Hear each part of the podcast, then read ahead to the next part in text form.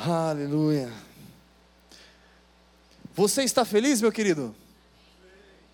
Glória a Deus. Eu acho que a máscara impede de a gente falar um pouquinho às vezes, né? Eu vou tentar de repente fazer uma pergunta de novo, porque aí você lembra que você está de máscara e você faz aquele esforcinho um pouquinho a mais para de repente falar. Você está feliz, querido? Amém. Amém. Glória a Deus. Eu não estou apenas fazendo você repetir como um papagaio novamente, não é isso. O objetivo não é você falar mais alto como se assim você conseguisse convencer alguém, não. O objetivo é você repetir e, se necessário, repetir duzentas vezes para isso reverberar aqui dentro, com o entendimento de eu sou, não apenas estou feliz com Deus. Como é bom se sentir realizado na presença do Pai. Saber que Ele é Pai, que Ele cuida, que Ele é por nós, que Ele está conosco, que Ele é a razão, o motivo da nossa existência, e o nosso coração transborda de alegria num momento como esse, um privilégio, num dia chuvoso, um pouco feio, mas estamos aqui juntos, reunidos na presença do Papai. Glória a Deus por isso. Meu querido, você que tem nos acompanhado, a gente tem aí ministrado sobre a vida de José. E hoje, dando continuidade, podemos dizer aí no episódio 9, capítulo 9, ou mensagem 9, ou como você preferir, nós continuaremos meditando, pensando e permitindo o Senhor falar em nosso coração através da vida de José. Não sei o quanto tem sido relevante para a sua vida, mas eu quero dizer para você, referente à minha experiência, referente a esses dias, a essas semanas, a esse período que temos estudado sobre a vida de José, o quanto tem sido para mim enriquecedor. E é interessante que às vezes a gente lê um texto, puxa, mas eu já li esse texto tantas vezes, e de repente você lê de novo e parece que tem algo novo ali pulando, falando ao seu coração, ministrando ao nosso coração de uma forma especial. Até porque muitas vezes, dependendo da nossa situação, daquilo que estamos vivendo no momento, a gente tem ali um sentimento diferente, a gente é ministrado de forma diferente, o Senhor fala conosco de forma diferente, porque a palavra ela se renova a cada manhã. E é tão bom saber disso porque Deus tem coisas novas para mim e para você. Glória a Deus pelo amém. Então já quero pedir a você pegar a sua Bíblia e abrir comigo no livro de Gênesis. Nós vamos ler o capítulo 45. Gente, está difícil sair desse capítulo aqui. E que o Senhor continue falando poderosamente ao nosso coração. Gênesis capítulo 45, eu vou ler a partir do versículo 1 em diante. Diz assim: Então José, não se podendo conter diante de todos os que estavam com ele, clamou: Fazei sair a todos da minha presença. E ninguém ficou com ele quando José se deu a conhecer a seus irmãos. E levantou a voz em choro, de maneira que os egípcios o ouviram bem como a casa de Faraó. Disse José a seus irmãos: Eu sou José. Vive ainda meu pai? E seus irmãos não lhe puderam responder, porque estavam pasmados diante dele. Disse mais José a seus irmãos: Peço-vos, chegai-vos a mim. E eles se chegaram. Então disse: Eu sou José, vosso irmão, a quem vendestes para o Egito. Mas agora não vos entristeçais, nem vos irriteis contra vós mesmos, por me haverdes vendidos para cá. Porque para a conservação da vida, Deus me enviou adiante de vós. Pois já houve dois anos de fome na terra, e ainda restam cinco anos em que não haverá lavoura nem colheita. Pelo que Deus me enviou adiante de vós, a fim de conservar vossa sucessão na terra, e para guardar-vos em vida por um grande livramento. Assim, não fostes vós que me enviastes para cá, senão Deus, que me tem posto por pai de Faraó e por senhor de toda a sua casa, e como governador em toda a terra do Egito. Apressai-vos, subi a meu pai, e dizei-lhe: Assim diz teu filho José: Deus me pôs por senhor em toda a terra do Egito. Desce a mim, não te demores. Habitarás na terra de Gozém, e estarás perto de mim, tu, teus filhos, os filhos dos teus filhos, os teus rebanhos, o teu gado e tudo o que tens. Ali te sustentarei, porque ainda haverá cinco anos de fome, para que não sejas reduzido à pobreza, tu e tua casa e tudo o que tens. Os vossos olhos e os olhos de meu irmão Benjamim, veem que é minha boca que fala. Fazei, pois, saber a meu pai toda a minha glória no Egito e tudo o que tendes visto. Apressai-vos a fazer descer meu pai para cá. Então se lançou ao pescoço de Benjamim, seu irmão, e chorou. E Benjamim chorou também ao pescoço dele. E José beijou a todos os seus irmãos e chorou sobre eles. Depois, seus irmãos falaram com ele. Só até aqui. Pode fechar os seus olhos por mais um instante. Pai, nós te damos graças, Senhor. Graças pela tua presença, pelo privilégio que temos em te conhecer, em caminhar contigo, em saber que o Senhor nos chama de filhos.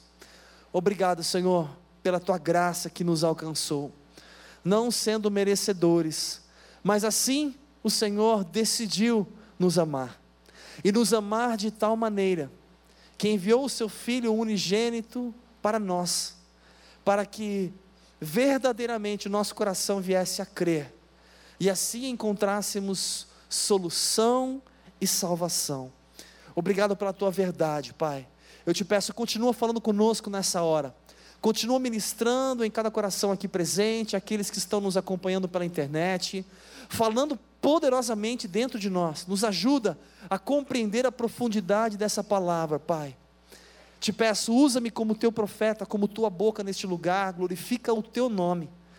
Remove do nosso meio qualquer tipo de dispersão, sonolência, cansaço, e que a tua glória se manifeste e continue se derramando neste lugar. Em nome de Jesus que nós oramos e te agradecemos. Amém. Amém, querido. Glória a Deus. Aqui nesse texto, até o versículo 15, eu quero pensar um pouquinho com você, lembrando rapidamente do contexto. José havia sido vendido pelos seus irmãos lá atrás, aonde houve um grande ciúmes, porque Jacó demonstrava um enorme carinho, atenção, amor, cuidado, preferência e proteção com José na época, que era o caçula. Depois nasceu Benjamim. Os irmãos ali, com aquela famosa inveja, ciúme, de repente chegaram ao ponto de pensar até em matar o seu irmão, mas venderam José para o Egito, onde ele passou muitas dificuldades, lutas, e 14 anos ali com lutas, e de repente foi para a prisão, foi para a casa de Potifar primeiro, e começou a governar, depois foi injustiçado, enfim, tudo o que aconteceu que você já sabe, chegou até Faraó, aonde o Senhor usou para interpretar um sonho, e ali ele se tornou o segundo homem mais importante do Egito. Lembrando que José tinha uma grande missão, e a missão de através daquela revelação do sonho, cuidar para que os sete anos que havia chego de abundância ele pudesse estocar o alimento, zelar por tudo aquilo que estava sendo produzido, frutífero, e conseguiu poupar de tal forma que nos sete anos seguintes, aonde vieram, vamos colocar assim, não apenas o medo, o desespero, a angústia, mas simplesmente a fome. José estava preparado para esses sete anos. E aqui ele está contando exatamente no segundo ano de fome, aonde pessoas de outras cidades, como seus irmãos de Canaã, de outros lugares, vinham até o Egito, porque ouviam dizer que lá havia alimento. E então aqui tem todo aquele processo de José reconhecer os irmãos, enfim, que a gente já ministrou aqui outras vezes. Mas eu quero pensar aqui com vocês algo bem profundo referente a essa experiência, a essa conversa. José, quando ali se revela a seus irmãos, ele percebe um silêncio, onde o texto diz que os irmãos ficaram pasmos e não tiveram reação, não puderam falar nada. E ali ele faz perguntas, no versículo 3: Vive meu pai ainda? E ele começa a interagir e ninguém fala nada. E ele continua falando: Não, fiquem tristes. Não foi vocês, foi o Senhor que assim já havia preparado tudo e ninguém fala nada. Sabe quando você tem um diálogo que você quer que a pessoa responda e de repente ela não responde? E aquela resposta para você já é uma resposta. E então, nada. E ele continua falando. E aí ele fala: Olha, então vamos fazer o seguinte: desce, ou melhor, sobe lá, vai lá, busca o pai, traz ele, conta tudo, conta para ele quem eu sou, aonde eu estou, em que posição eu fui colocado. Fala para ele que eu vou cuidar de vocês. Vou preparar aqui para vocês um local, uma casa, um alimento. E ele começa a falar tudo. E então, os irmãos não falam nada. Você já teve uma sensação que parece que você precisa ouvir algo e parece que você não está ouvindo nada? E ali, imagino José esperando que de repente alguém pudesse expressar algo, ele era obrigado até chamar os seus irmãos: vem cá, vem perto de mim, se aproxima, não fica triste aí não. Tentando tirar aquela carga, aquele peso, e mesmo assim está difícil o diálogo. E eu queria pensar com você um pouquinho sobre um sentimento que se chama rejeição. Uma palavra que muitas pessoas às vezes não gostam de ouvir, ou quando escutam, rejeição. Não, isso realmente não faz parte da minha vida. Muitas pessoas são rejeitadas ou se sentem rejeitadas e não sabem, ou não percebem, ou não enxergam este sentimento dentro de si. E eu quero pensar com você um pouquinho sobre o que é a rejeição, quais as causas da rejeição, o impacto da rejeição na minha vida. Qual influência e qual era esse sentimento que podemos chamar até mesmo de possível rejeição dos seus irmãos. O interessante é que tudo começa a história, vamos dizer assim, com um sentimento de rejeição. Ou seja, eles rejeitaram o seu irmão porque aparentemente havia um cuidado maior, havia uma preferência do seu pai no relacionamento. E ali eles já rejeitaram o seu irmão. E o irmão se sentiu, José, rejeitado pelos seus irmãos. Por quê? Já tratavam ele de forma diferente. E aí a gente pode imaginar aquele sentimento, gente, quando ele foi jogado ali na cisterna, quando seus irmãos ficaram pensando, vamos matar, o que a gente vai fazer? Não, vamos vender, aquela conversa, aquele diálogo. eu imagino aquele sentimento de José de rejeição. E então, sendo vendido, indo embora para o Egito como escravo, olhando para trás, rejeição. Eu fui rejeitado. E aí a gente pode pensar que os irmãos, nesse momento, quando José ali revela de verdade quem ele é, a gente pode imaginar um sentimento de rejeição ao ponto de será que ele vai nos perdoar? Por tudo aquilo que a gente fez? Será que agora ele vai pisar na gente? Porque agora é a vingança dele. Talvez durante os primeiros 14 anos, que não foi uma vida fácil de José no Egito, será que o sentimento de rejeição era algo real no dia a dia?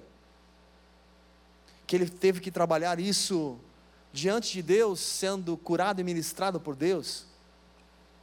E aí eu posso pensar um pouquinho com você, e eu queria te fazer uma pergunta: você já se sentiu rejeitado? Quem aqui já se sentiu rejeitado? Levanta a mão aí, alguma rejeição. Eu acho muito difícil, em algum momento na sua vida, você não ter, não ter sentido uma rejeição. Gente, pode ser até num jogo de futebol, você foi o último a ser escolhido. Sabe aquela coisa? Não, você vai ficar, você, você joga na próxima.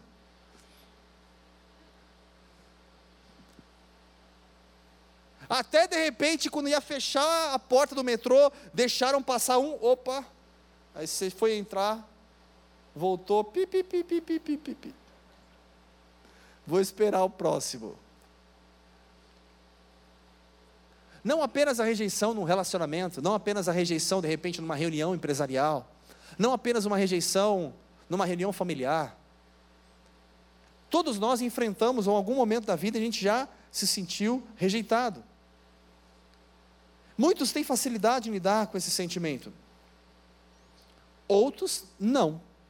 Outros têm muita dificuldade. E se eu perguntasse, esse sentimento de rejeição, ele é real dentro de você hoje? Talvez a grande maioria, se não 99%, falaria: não, não me sinto rejeitado. Sou muito bem resolvido. Oh, glória, aleluia. Aqui tem crente, gente. O povo aqui tem fé. Só que, será que no dia a dia é isso mesmo? Será que não existe esse sentimento de rejeição dentro de mim? Ou algum tipo de complexo? Pode ser até um complexo de inferioridade ou alguma coisa. Será que eu tenho total convicção que eu não sou rejeitado? E aí não vou te perguntar agora, você não precisa levantar a mão. Mas eu quero fazer uma comparação quando a gente fala em rejeição. Eu quero pensar um pouquinho referente ao meu relacionamento, ao seu relacionamento com Deus. Como você se sente perante Deus? Se algum momento, presta muita atenção nisso, se algum momento você olha para o seu vizinho, ah, Deus abençoa muito mais o Wesley. O Wesley prospera muito mais. Poxa, o Wesley casou, gente. Daqui a pouco está chegando os trigêmeos.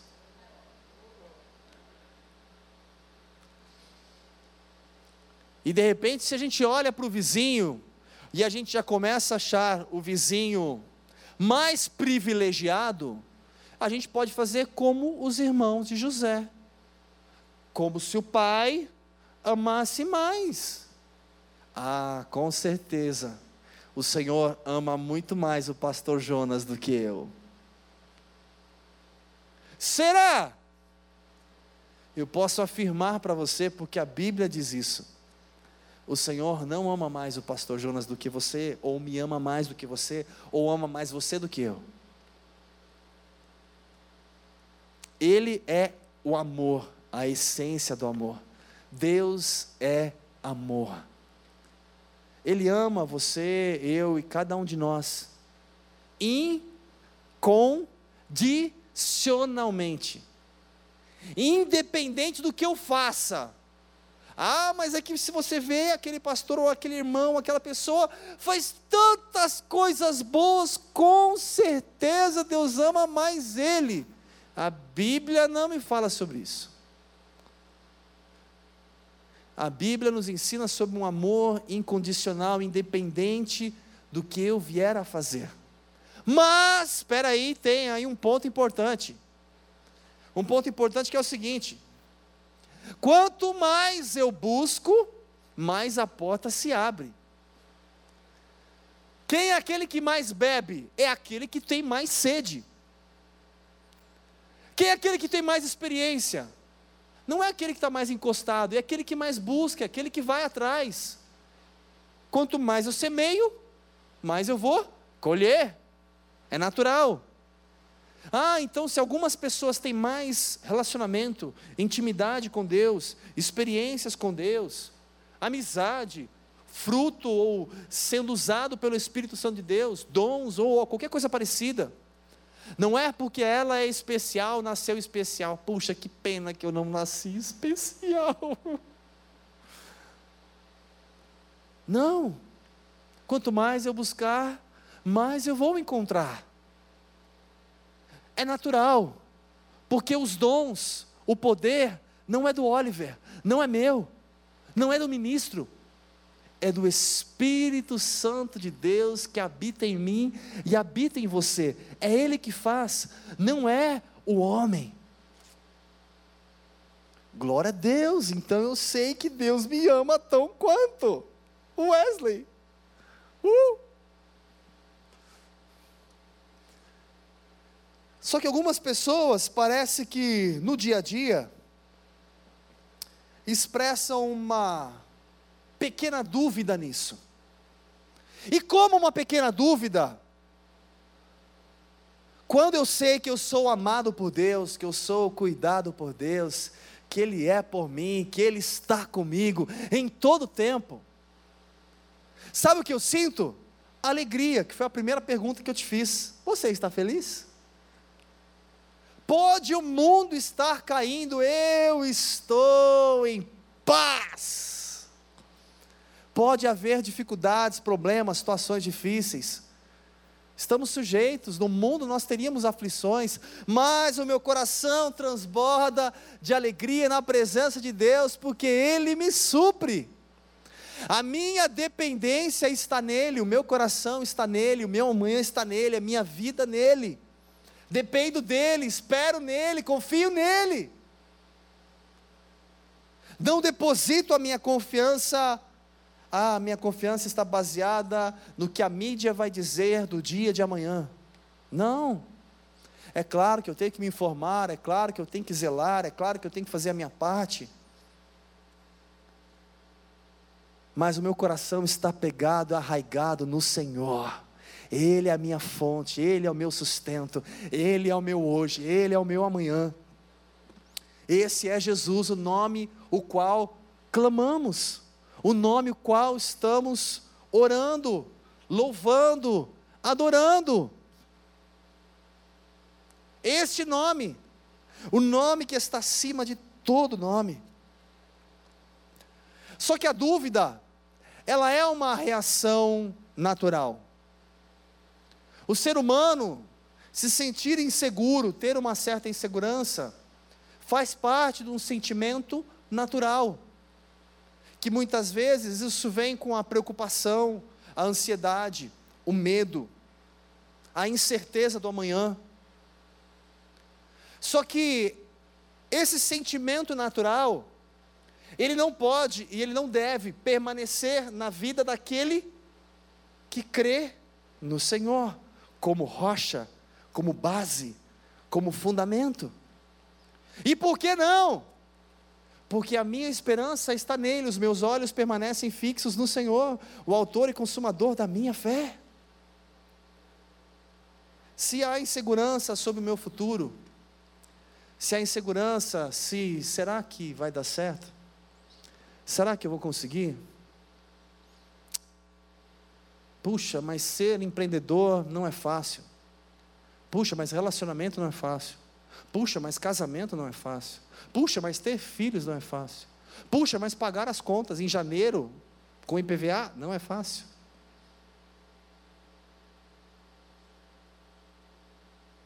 Se nós olharmos as dificuldades, naturalmente a gente vai encontrar dificuldades. É aí que eu preciso colocar e depositar a minha confiança no Senhor e saber que o mesmo Deus que trouxe um testemunho aqui, um outro testemunho ali, um outro testemunho ali, que operou milagres lá, é o mesmo Deus que continua operando aqui também. Então, por que a insegurança? Por que o medo do amanhã? Por que a incerteza? Gente, seria tão bom se todo cristão pudesse caminhar com um sentimento de regozijo na presença do Pai, alegre, feliz em todo tempo. Mesmo que hajam dificuldades e lutas, eu vou me alegrar na presença de Deus, porque Ele é a minha força. É Ele que me levanta, é Ele que me sustenta, é Ele que é por mim, sempre foi e continuará sendo. E se eu estou de pé, porque eu reconheço que é Ele, não é no meu braço. Só que talvez alguns não se sentem seguros o suficiente. Por acaso, em algum momento, passa no seu coração uma insegurança? uma incerteza? Em qual área que você se sente um pouco será? Pense. Se você olhar com os olhos naturais, você vai encontrar maiores dificuldades. Agora, se você olhar com os olhos espirituais e saber que tudo continua nas mãos daquele que pode fazer tudo, amanhã a sua sorte pode mudar porque Ele tem o amanhã em Suas mãos. Ele tem o coração do rei, como o próprio Wesley falou, de repente começar o ano com a promoção, por que não? O coração do rei está nas mãos do Senhor. Ah, então quer dizer que simplesmente Ele vai me prosperar e eu vou é, melhorar a minha situação financeira? Não, eu vou fazer também a minha parte para merecer receber uma promoção. Deus não é injusto, Ele não vai simplesmente falar, eu vou promover você porque você é você, filhão. Não, porque você merece. Há esforço, a dedicação, a fé, a confiança, são várias coisas que caminham em conjunto. Não é simplesmente eu não faço nada e Deus faz tudo por mim. Mas deixa eu pensar com você um pouquinho sobre as consequências quando a gente permite esse sentimento de rejeição se alojar aqui dentro, sem perceber. Um dos pontos, uma das consequências é a instabilidade emocional. Algumas pessoas emocionalmente ficam muito nos altos e baixos. Estou muito bem, Uhul! Não fala comigo hoje. Isso muitas vezes pode ter um sentimento alojado, não necessariamente que seja, mas algo que te faça se sentir inseguro ou instável, porque situações ao meu redor me abatem, porque falta confiança, firmeza, fé certeza, convicção. Se eu buscar na fonte, Ele vai falar, Ele vai me conduzir, Ele vai me direcionar. Um outro ponto, como uma consequência de rejeição, a gente pode falar de relacionamentos superficiais. Sabe quando a pessoa não se envolve de verdade, ela não mergulha de verdade, mas por quê? É o medo de ser rejeitada. É, vai sempre com o pé atrás. Hum, tá muito bom para ser verdade. Você vai ver, daqui a pouco eu vou ter uma surpresa. Eu já conheço, já passei por isso já. Eita, nós, ei, gente. Ah, então quer dizer que eu não, não posso desconfiar, eu tenho que. Não, não é isso. É óbvio que a gente tem que fazer a nossa parte, estar atentos. Mas cuidado para esse tipo de sentimento, por causa de experiências passadas, de problemas, dificuldades, não te ajudar a avançar. Tem pessoas que não conseguem iniciar um novo relacionamento, porque quando começa um novo relacionamento, ela já, ah, já sei, é porque você não gostou de mim, não, é porque você isso, não. Ela já começa a falar o que acha, o que não acha, que depois já. Tudo no achismo. Um sentimento de rejeição, porque algum dia passou por algum sentimento de rejeição e não foi curado, mas acha que já está tudo resolvido. Não vê o quanto aquilo influencia. Rejeição por relacionamento, até mesmo de amizade, ou no trabalho, ou em tudo, rejeição do novo porque o novo é sempre assustador. Tudo não vai dar certo. Graças a Deus que isso não acontece com você. Aleluia. Nem com o pessoal que está aqui com a gente na internet. E sabe o que é interessante? Aqueles que têm um sentimento de rejeição, nem sempre conseguem se alegrar com os que se alegram. Porque sempre ele está desconfiando de alguma coisa. Sempre tem alguma coisa estranha. Nunca está satisfeito o suficiente. Já viu pessoas que nunca, nunca é o suficiente? Nunca está satisfeito. Ah, mas é que eu queria vir nesse restaurante no almoço, a gente veio na janta. Aí o dia que vai na janta, ah, é hoje estava chovendo. Você está dentro do restaurante, você não está fora. Ah, mas é que o dia está feio.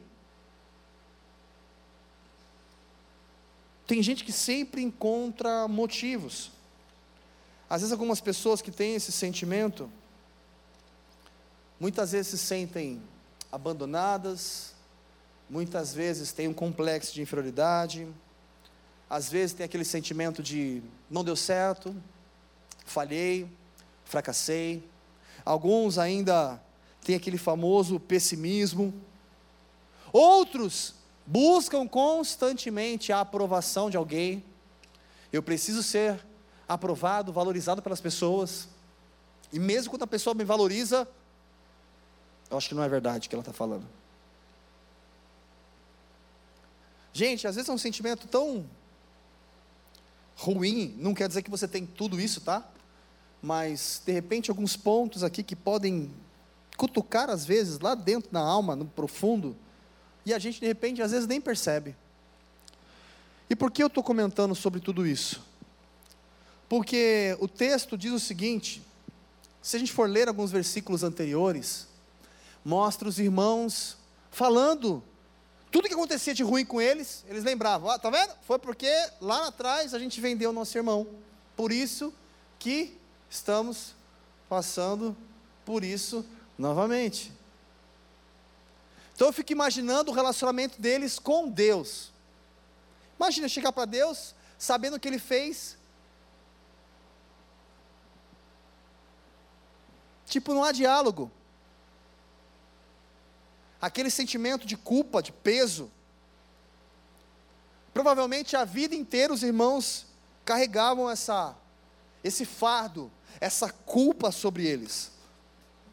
Porque o texto é muito claro, eles por diversas vezes. Comentam: ó, oh, tá vendo? Foi por causa daquilo. Agora a gente tem que pagar por resto da nossa vida. Você acha que eles se sentiam rejeitados por Deus? Com certeza. Pelo seu pai? Com certeza. Rejeição. E aí eu fico imaginando naquele momento quando o seu irmão começa a falar tudo aquilo. Não, fica tranquilo. Não, vem aqui. Abraça. Aham. Uhum. Aham. Uhum. Tá. E agora? O que vem? Ainda desconfiados. Pensando o que ia acontecer. E o interessante no texto, quando chega lá no versículo 14, que diz: Então se lançou ao pescoço de Benjamim, seu irmão, e chorou. E Benjamim chorou também ao pescoço dele. Gente, eu fico imaginando esse momento, presta atenção comigo. De repente, José abraça Benjamim e chora que nem uma criança. Quando fala no pescoço, sabe aquele abraço fraterno, amor, amizade, aquele negócio bonito, lindo. E aí eu fico imaginando, de repente, Benjamin diz que ele também começou a chorar. Aí chega uma hora que mistura as lágrimas com algumas coisas que saem aqui do nariz, que você sabe o que eu estou falando. E aí fica aquela emoção. E aí eu posso imaginar, nesse momento, os irmãos,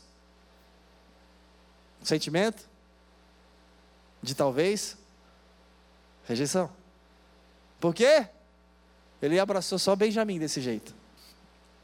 E não é só isso, não. Se você voltar a um capítulo anterior, se a gente voltar lá para o capítulo 43, versículo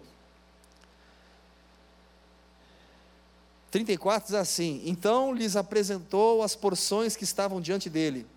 Porém, a porção de Benjamim era cinco vezes maior do que a de qualquer deles. Desde o início, José falava: para Benjamim vocês vão dar mais, dá melhor. Desde o início, vendo, ah, por que do Benjamim é de, de, de, de agente? Por quê? É claro, Benjamim, se você não sabe né, com profundidade a história, era irmão de José como todos os outros, mas Benjamim era irmão do mesmo pai e da mesma mãe. Os outros não, os outros eram apenas do mesmo pai. Os dois José era o caçula até nascer Benjamim, que se tornou o caçula. Cresceram ali juntos, enquanto os outros irmãos já eram mais velhos.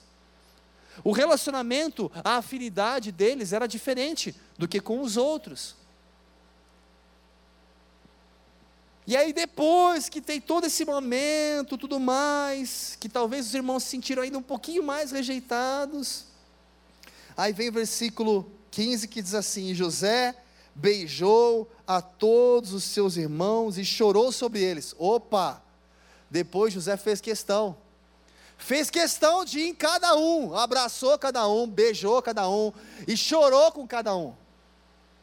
Gente, só depois de tudo isso vem o texto. Depois seus irmãos falaram com ele. Eita, povo mudo. Só depois de tudo isso, de repente, eles abriram os lábios ali e começaram a conversar. Sabe, querido, quando a gente fala em rejeição, e quando a gente fala em relacionamento com Deus, sentimento de rejeição, é difícil às vezes a gente entender a profundidade do significado da rejeição.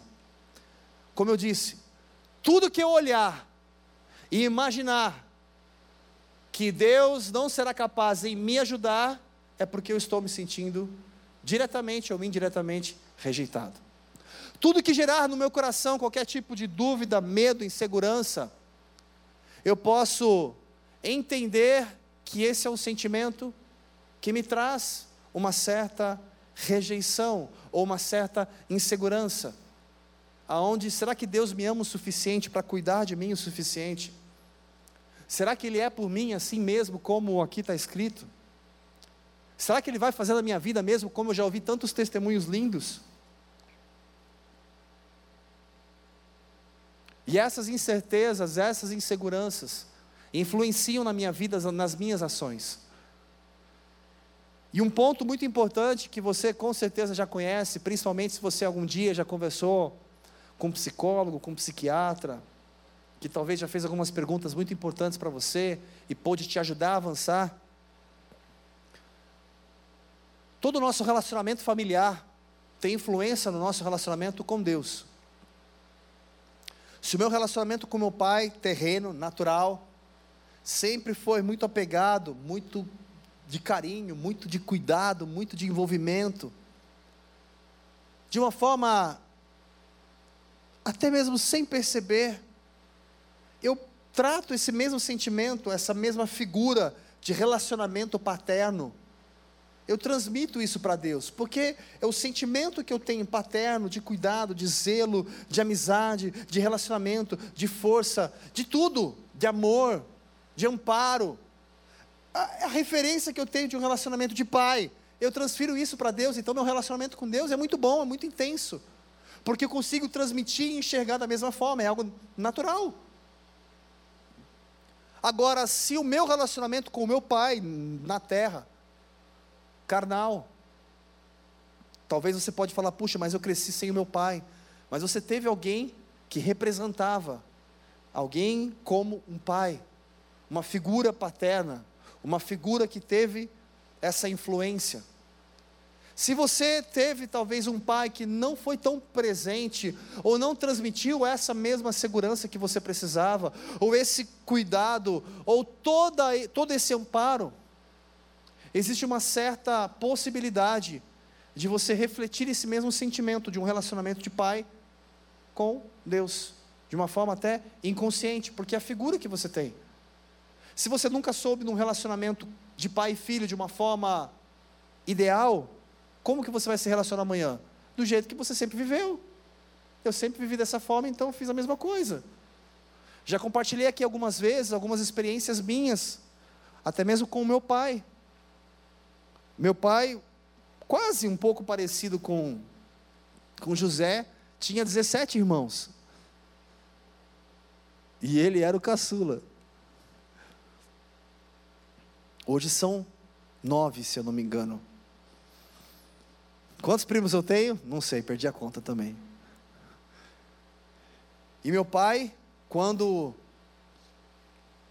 ele nasceu, meu avô já estava se separando, se relacionando com uma outra pessoa, construindo uma outra família. Meu pai cresceu longe do pai, com dificuldade do pai. Há pouco tempo atrás, conversando com meu pai sobre isso, ele falou: Olha, eu lembro quando eu comprei o meu Fusca, meu primeiro carro, e eu fui mostrar para meu pai, e ele falou: Essa lata velha você comprou? Ele não fazia ideia do esforço que eu tinha feito aquilo. A única coisa que eu lembro em toda a minha vida, meu pai ter me dado um par de sapato. Não lembro nunca de ele ter me dado nada. Ele só me colocava lá para baixo. Porque ele não queria que eu tivesse nascido. Eu nasci no momento que ele estava construindo uma nova família. Então ele cresceu sem um relacionamento paterno. E a minha adolescência, juventude, eu sempre tive muita dificuldade em ter o meu pai presente. Só que ele não enxergava isso. A gente foi conversar no futuro, muitos anos depois, sobre esse assunto, e ele foi entender e eu fui compreender ele, até para melhorar e trabalhar dentro de mim, para que eu pudesse ser um pai melhor para minha filha. E a gente não percebe, é inconsciente. E por que eu estou dizendo isso? Porque talvez o teu relacionamento com Deus seja muito superficial. Talvez você ora pouco. Talvez você fala pouco com Deus. Talvez você investe pouco tempo na palavra. E por quê? Porque talvez você tenha um relacionamento superficial com seu pai que reflete no seu relacionamento com Deus. Tudo isso tem influência. Estava pensando esses dias aqui, até mesmo com o Gilmar, que é um brother que está sempre comigo, a gente está sempre junto. Não só um brother para a gente compartilhar, conversar, mas um brother dos, dos esportes. O Gilmar tem uma boa referência de pai. Eu vejo o carinho que ele tem pelo pai, pelo cuidado do pai dele, com o pai dele. E é muito bonito ver isso, porque isso influencia no relacionamento dele com Deus. O carinho, o respeito, o cuidado, o relacionamento, a firmeza dele no relacionamento dele com Deus. E isso é com cada um de nós. Se eu talvez não tive ou me faltou algo, eu preciso buscar isso, recuperar isso, restaurar isso. Porque o que vai sustentar o meu hoje, o que vai sustentar o meu amanhã é o meu relacionamento com Deus. O meu relacionamento com Deus é a base de tudo. É a base da minha estrutura, é a base da minha família, é a base do perdão, é a base de eu estou disposto a andar mais uma milha.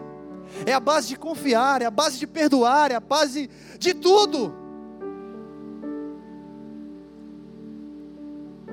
Se isso não é forte dentro de mim, serei inconstante.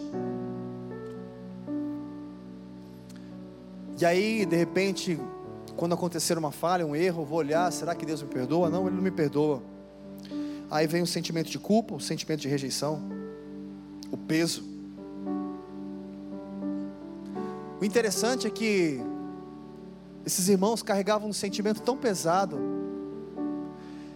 Continuando o texto aqui, Faraó descobre e compartilha com o Faraó. O Faraó fala: Não, traz sua família para cá, vou dar casa. Não, leva aqui já para o seu pai. Tantas coisas boas. Depois você lê o texto, o restante em casa, a continuação, porque eu preciso encerrar. Mas eu quero só pegar mais um ponto aqui no versículo. E então, José fala para seus irmãos: Tó, leva tudo isso aqui já, ó, lá para baixo. Ou melhor, sobe e leva para o pai tudo isso. Conta tudo para ele, traz ele para cá. Já vai ter um lugar aqui para vocês. Durante esse período de fome, Deus vai sustentar. E aí, nesse momento, quando ele vai despedir dos seus irmãos, versículo 24, capítulo 45, diz assim: Então despediu os seus irmãos, ao partirem, lhes disse: Não contendais pelo caminho. Gente, espera aí, como, como José vai falar isso? Para mim, nós estamos vivendo um momento de festa. Poxa, imagina só, eu fico imaginando, se fosse comigo. José, meu irmão, é dono de tudo, gente. Eu ia falar: caramba, fiquei rico sem saber. Ele é dono de tudo. Eu podia estar festejando que ele está vivo, eu sempre carreguei esse peso nas minhas costas, achando que estava tudo perdido e ele está vivo, está bem, e me perdoou. Todo mundo podia estar ali festejando, é um momento de muita alegria. José percebe o clima e fala: Olha, não é para vocês voltarem brigando, gente. Gente, como é difícil, como algumas pessoas têm dificuldade em lidar com sentimentos. E é interessante, depois você pode ler na sua casa, quando eles chegam perante o pai, eu fico imaginando naquele caminho, a conversa entre eles. E aí, quem vai falar a verdade? Quem vai contar a história, o que, que nós fizemos? Porque a gente falou para o pai que José morreu que a gente encontrou aqui, ó, a túnica dele cheia de sangue, que provavelmente um animal matou ele. Quem vai falar que a gente mentiu a vida inteira para ele? E aí, quem vai assumir? Quando eles chegam perante o pai, ninguém fala nada disso. Ninguém confessa. Ninguém conta essa parte da história eu só posso enxergar o seguinte: medo de ser rejeitado. Se eu contar, ele vai me rejeitar. Se eu contar, ele vai mandar embora. Se eu contar, ele vai fazer tal coisa comigo. Então não vou contar. Eles chegam dizendo assim: Pai, você não sabe, José está vivo. Está vivo, é dono de tudo, está chamando o Senhor. Como, meu filho? Conta isso de novo, não é possível. Então eles descem para o Egito. Ué, mas é um assunto. E aí, ninguém confessou, ninguém disse mais nada. Eu acho que o medo de ser rejeitado foi maior. Como nós compartilhamos em textos anteriores, quando Rubem fala para o pai: Pai, se eu não voltar com Benjamim, pode matar os meus filhos. Você acha que um pai mataria os dois filhos? Sabe o que é isso? É se sentir rejeitado. Jamais Jacó faria isso. E por que às vezes a gente transmite isso para o nosso relacionamento com Deus? Quero te convidar a ficar de pé. Para a gente orar. O porquê, querido? De uma forma inconsciente. Eu só consigo enxergar de uma forma inconsciente.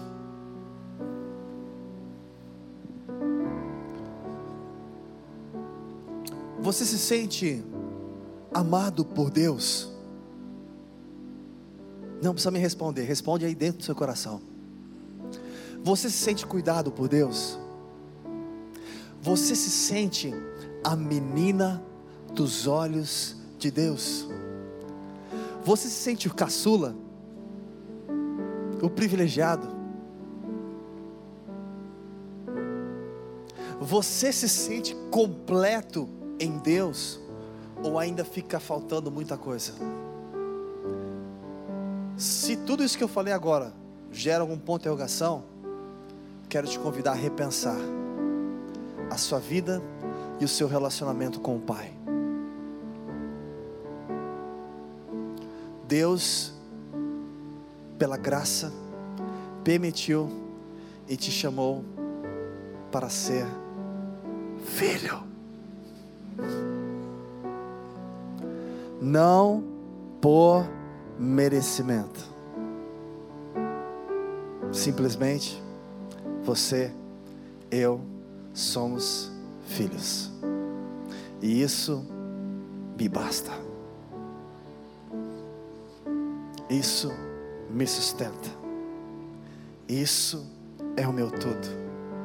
Meu futuro, meu amanhã, minha vida, minha esperança, tudo. Tudo, tudo, tudo que eu preciso está nele. Tudo. E se Ele é o meu tudo, não tem como. É natural, eu quero estar mais na presença dEle. Eu quero viver mais essa experiência, eu quero mais de Deus. Eu quero confiar mais, eu quero descansar mais, eu quero ser limpo e curado de qualquer coisa e de complexos do passado, porque eu quero viver o melhor que Ele tem para mim.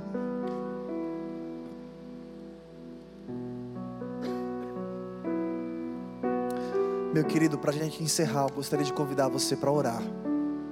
Feche os seus olhos se você puder aí onde você está. E se você puder, você veio aqui para isso. Eu quero te convidar a orar. Orar de verdade. Se talvez em algum momento no seu coração há um sentimento de rejeição, ou talvez você não consiga, não consiga nem perceber a rejeição, mas se algum momento há um sentimento distante do Pai, há um sentimento que te leva a ter insegurança, incerteza, medo do amanhã, ou qualquer tipo de complexo, agora apresenta diante do Senhor, pede perdão a Deus. Às vezes a gente permite tantos complexos se alojar dentro de nós, complexo do que temos, do que não temos, complexo por causa da nossa situação financeira, complexo por causa dos nossos pais, complexo por causa da nossa aparência, complexo porque o outro ou que é o sei lá quem falou, complexo por tantas besteiras. Seja livre de todo peso. Deus cuida de mim e de você. Permita ser feliz, ser feliz, ser feliz em Deus permita rejeitar a nossa natureza e viver o melhor que Ele tem. Fale com o Pai.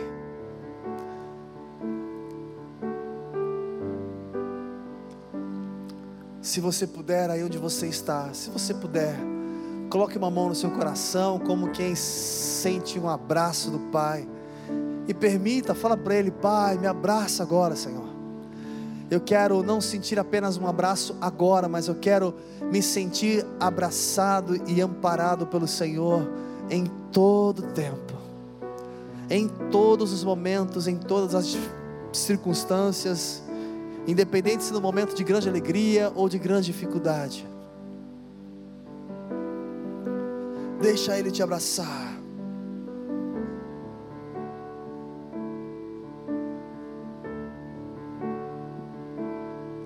Deixa Ele te abraçar. Deixa o Pai te abraçar, querido.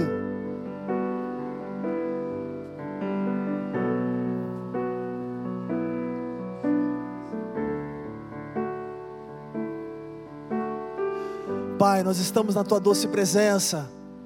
E Senhor, diante de ti nós queremos nos alegrar.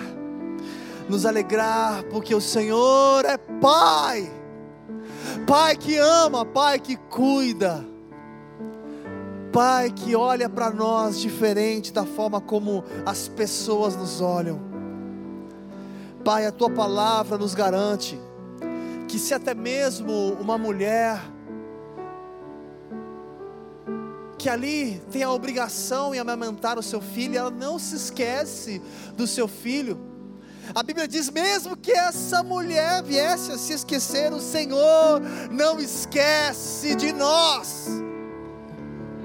Se o Senhor se preocupa com os detalhes, com as árvores, plantas, animais, em suprir todos os detalhezinhos e as necessidades de cada um, ainda mais cada um de nós, imagem e semelhança do Senhor. Nos ajuda, Senhor, a enxergar essa preciosidade e que o nosso relacionamento seja fortalecido contigo. Se talvez tivemos, Pai, uma referência ruim no passado, nos ajuda primeiramente a perdoar, porque provavelmente também os nossos pais também tiveram dificuldades, talvez também não tiveram boas referências, que a gente possa perdoar e que a gente possa recuperar o tempo perdido, e que haja cura, perdão, transformação, para que as influências do nosso futuro não sejam essas, mas que a influência da Sua palavra seja a verdade do nosso caminhar. Pai, eu profetizo sobre cada um, que todo sentimento de insegurança, de rejeição, de complexos caia por terra, e que os teus filhos desfrutem a paz, a paz que, que excede todo entendimento que venha transbordar em cada coração a alegria, a tua presença, o teu amor, a tua graça, o teu sustento. Que venhamos nos sentir abraçados, amparados, amados pelo Senhor em todas as circunstâncias, Pai. Senhor, eu te peço, despede-nos na tua paz. E que essa palavra, essa semente não seja apenas algo para agora, mas que ela possa produzir fruto.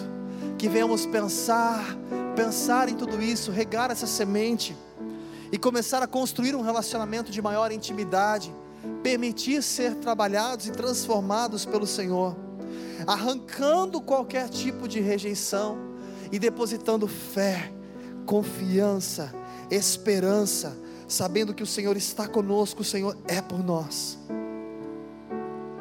Que o amor de Deus, que a graça do Senhor Jesus Cristo, e as infinitas consolações do Espírito Santo sejam sobre a sua vida hoje e para todo sempre. Amém. Aleluia. Glória a Deus. Glória a Deus. Você é amado do Pai. Você é precioso, preciosa. Ele fez o que fez. Cara, que pena que não dá para a gente chegar perto ainda, em breve, para olhar em cada um, abraçar cada um, olhar no olho e falar: Fui por você, foi por você, foi por amor a você, foi por amor a você. Ele não desistiu, valeu a pena até o fim, foi por você. Ah, não, foi por todos nós, foi por você. Você precisa enxergar que foi por você, por mim, porque Ele me ama. Isso me basta. Isso me alimenta. Meu querido, eu quero te lembrar, estamos firmes nesse propósito. A vida de José, semana que vem continuaremos na vida de José. E quero te convidar a permanecer conosco.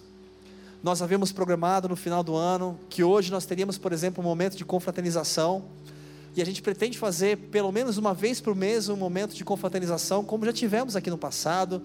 A gente fazia a noite do hambúrguer, a noite da pizza, ou a gente saía todo mundo para comer alguma coisa juntos. Graças a Deus estamos aí chegando num processo final aí de pandemia, aonde aqueles que nesse momento estão aí, né, pegando o vírus já de uma forma mais light, vamos dizer assim. Claro que continuamos todos com a nossa precaução, por isso que Hoje nós não teremos a nossa confraternização, nosso momento de comunhão, ainda com uma expectativa que em fevereiro de repente seja possível. A gente tem uma expectativa durante o ano que o nosso acampamento venha sair e realmente a gente consiga fazer e ter momentos mais de vigília, de oração, de estar em comunhão e crescer com Deus. E para isso é muito importante que você esteja conosco. Participe, se envolva, vem aqui semana que vem, está conosco, traga mais alguém também. Vamos unindo forças, nos fortalecendo no Senhor e permitindo Ele cumprir a vontade dEle em nós e através de nós. Deus te abençoe, vai na paz do Senhor. Tenha um final de semana abençoado. Fique na paz.